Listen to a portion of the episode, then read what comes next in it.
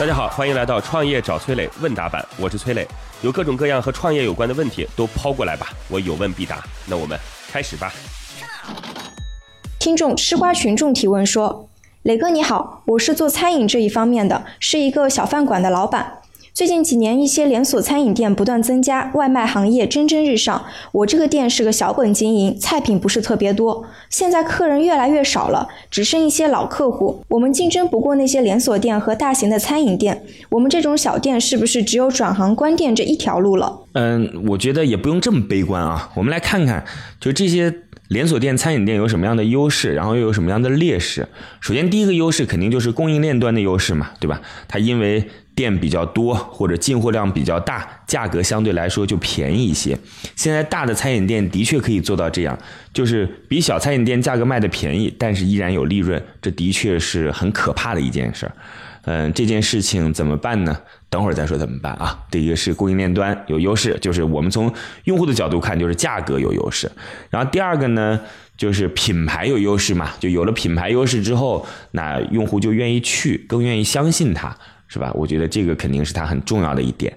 啊第三个呢是管理有优势。那这种管理优势呢，主要是体现在专业性上。当我们客人最多的时候，这种翻桌率很高的时候，它可以做到精益化管理，不乱，买单不乱，服务不乱，上菜不乱，出品不乱。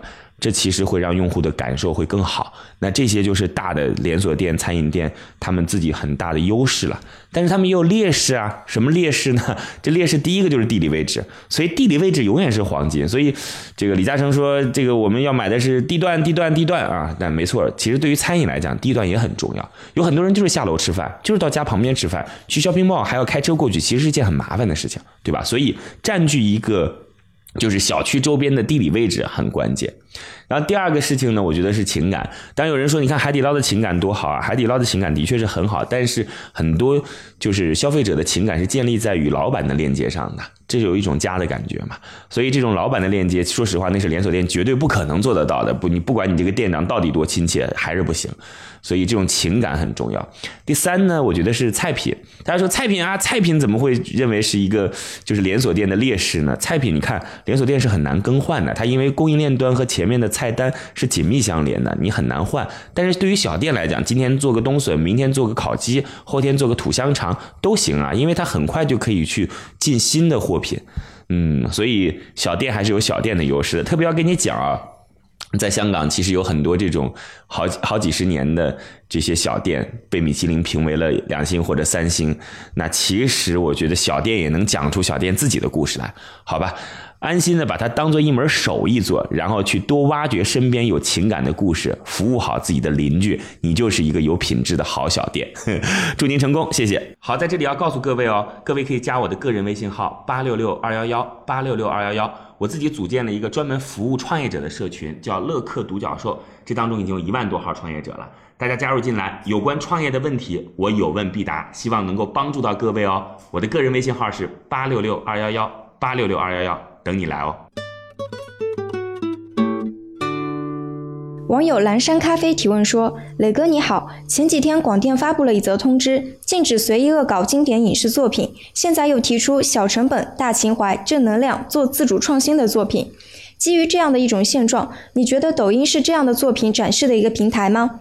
我经常在节目里听你提到抖音，想知道你对抖音这个平台的看法和抖音上各种视频的感官。我其实有点想做抖音，但又觉得它太哗众取宠了，请您指点一下，谢谢。对于广电发布的通知，我们就不评论了，有些我其实也理解不了或者正在领悟。嗯，我们就聊聊抖音吧。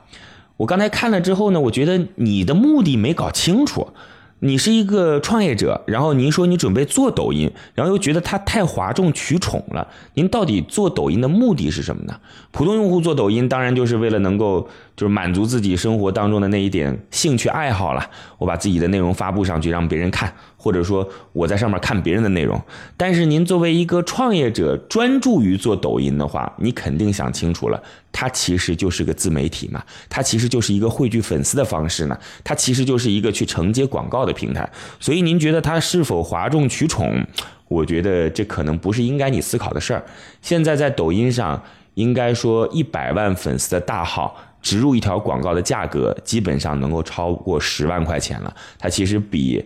微博上面更狠了啊！微博下面粉丝因为良莠不齐，而且微博的展现方式相对来讲比较单一，或者说微博还有一些方法是你即便粉丝多，其他人也看不到，就粉丝也看不到，你得还是买去各种各样的这种所谓的粉丝通啊等等才行。那抖音就相对来讲公平的多了，只要你的内容好，你可以一次一次一次的被展示出来。所以，哪怕你的粉丝不够多都没关系，你依然会有大量的曝光量。所以，这对于账号的内容优质性提出了很高的要求。如果说有创意，然后有想法，应该说就是这些有基本技能的团队会在抖音当中获得极大的关注。如果这个时候进入到抖音去，我认为是一个。很好的时间节点，它所有基于的都是今日头条的逻辑，就是你的账号不断的会有权重，但你的权重越高之后，就有更多的用户能够看得到你，它其实跟粉丝之间的关系并没有那么大。所以我觉得，如果你要想清楚了，到抖音当中去，它其实不是一个好恶感，你喜欢它或者不喜欢它，它是怎么样才能够在这当中获取到粉丝、获取到关注度、获取到广告商的投入，这才是你要去考虑的问题，好吧？祝您成功，谢谢。好吧，如果你也有跟创业相关的问题想要问我，可以在评论区里边留言，或者加我的个人微信号八六六二幺幺八六六二幺幺。